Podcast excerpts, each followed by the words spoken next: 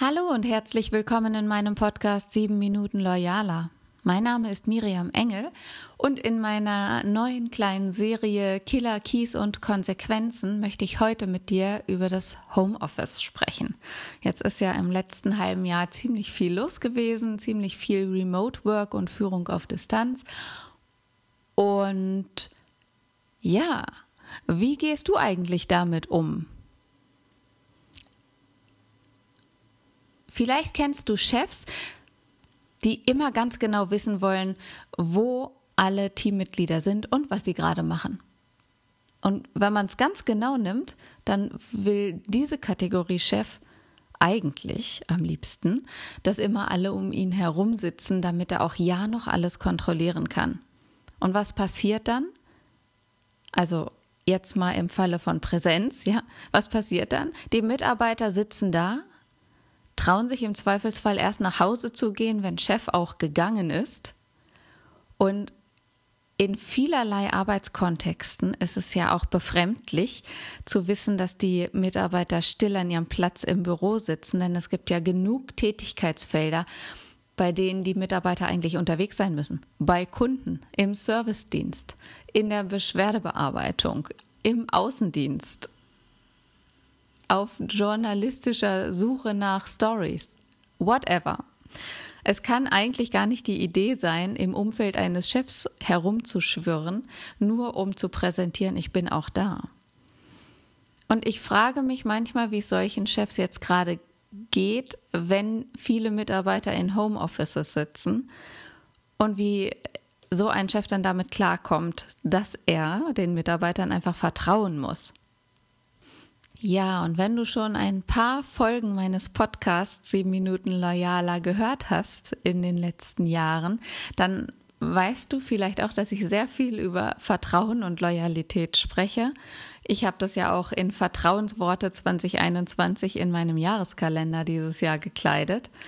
Ähm, und hier in diesem Kontext jetzt Homeoffice geht es ja aus meiner Sicht zumindest weniger häufig um Vertrauenswürdigkeit von Mitarbeitern, denn die meisten Mitarbeiter machen ihren Job.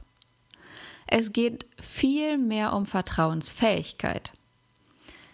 Wenn ich meinem Team nicht vertrauen kann, dann liegt das doch an mir. Wenn ein Chef in sein Team kein Vertrauen hat, dann hat er doch offensichtlich versäumt, seine Mitarbeiter zu befähigen, selbstständig zu arbeiten. Oder möglicherweise sind die Mitarbeiter mit falschen Aufgaben betraut, die ohne Chef oder Mithilfe von anderen Unterstützung von außen gar nicht be zu bewältigen sind von diesen Mitarbeitern. Und in manchen Fällen ist es vielleicht auch so, dass ein Chef, der diese Vertrauensfähigkeit nicht an den Tag legt, möglicherweise ein Team falsch zusammengestellt hat, das in ihm nun dieses Unbehagen auslöst. Und wann ist ein Team falsch zusammengestellt?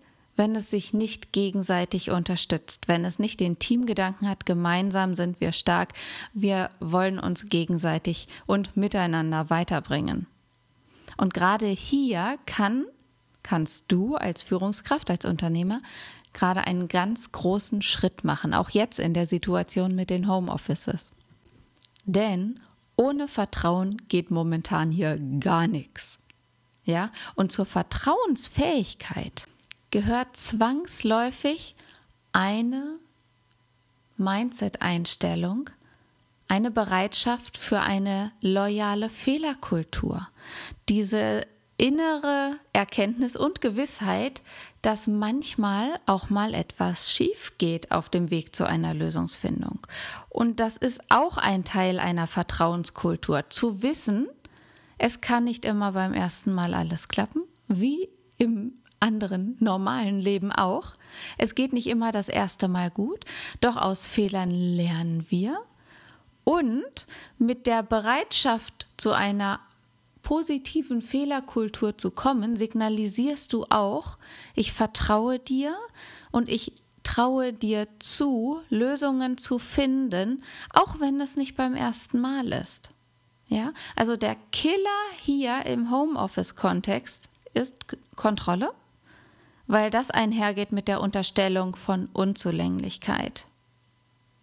Und wenn das so ist, dann hat doch keiner vom Team, von den Mitarbeitern mehr Lust und verliert den Sinn.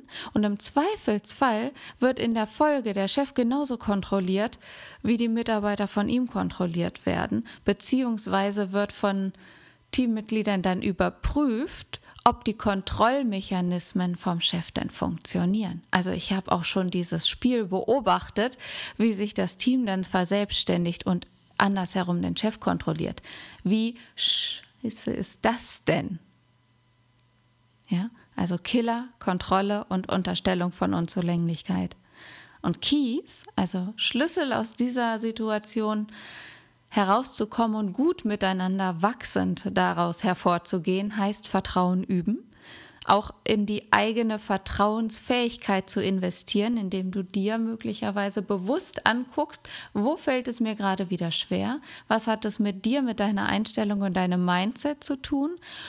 Und dich selbst immer wieder dahin zu öffnen, dich positiv überraschen zu lassen und dich auch in dem Vertrauen, in deiner Vertrauensfähigkeit bestätigen zu lassen von deinen Mitarbeitern, die am Ende dann doch ja alles Gute wollen. Und damit schaffst du gerade jetzt im Homeoffice nicht nur eine neue Kultur der Lernbereitschaft, ne, verbunden mit der Erkenntnis, dass über Fehler, was ja nur ein falsch geschriebener Helfer sind, gelernt wird, sondern dass über diese Lernbereitschaft der Lösungsweg verfeinert wird. Und das ist eine Kompetenz, die sich deine Mitarbeiter genau auf diesem Weg Schritt für Schritt selbst erarbeiten. Sie eignen sich neue Kompetenzen an durch Ausschlussverfahren zum Teil auch. Und das im Homeoffice ist, glaube ich, alles, was wir gerade rausholen können. Eine neue Form des Miteinanders, der Vertrauenskultur, der Loyalität und als Grundsatz, als Voraussetzung und natürlich auch als Bedingung, ähm, ge gegenseitige Bedingung, Reziprozität, dass diese Lernbereitschaft mit der Vertrauenskultur einhergeht. Ich hoffe, dass diese Killer Keys und Konsequenzen Folge dir gefallen hat und dass du einen Impuls oder zwei, drei mitnimmst in die neue Woche für dich. Ich freue mich, wenn du bald wieder reinhörst und ich würde mich noch mehr freuen, wenn du mir fünf Sterne bei iTunes als Bewertung für diesen Podcast hinterlässt. Vielen lieben Dank. Ich wünsche dir eine schöne Woche und bis bald.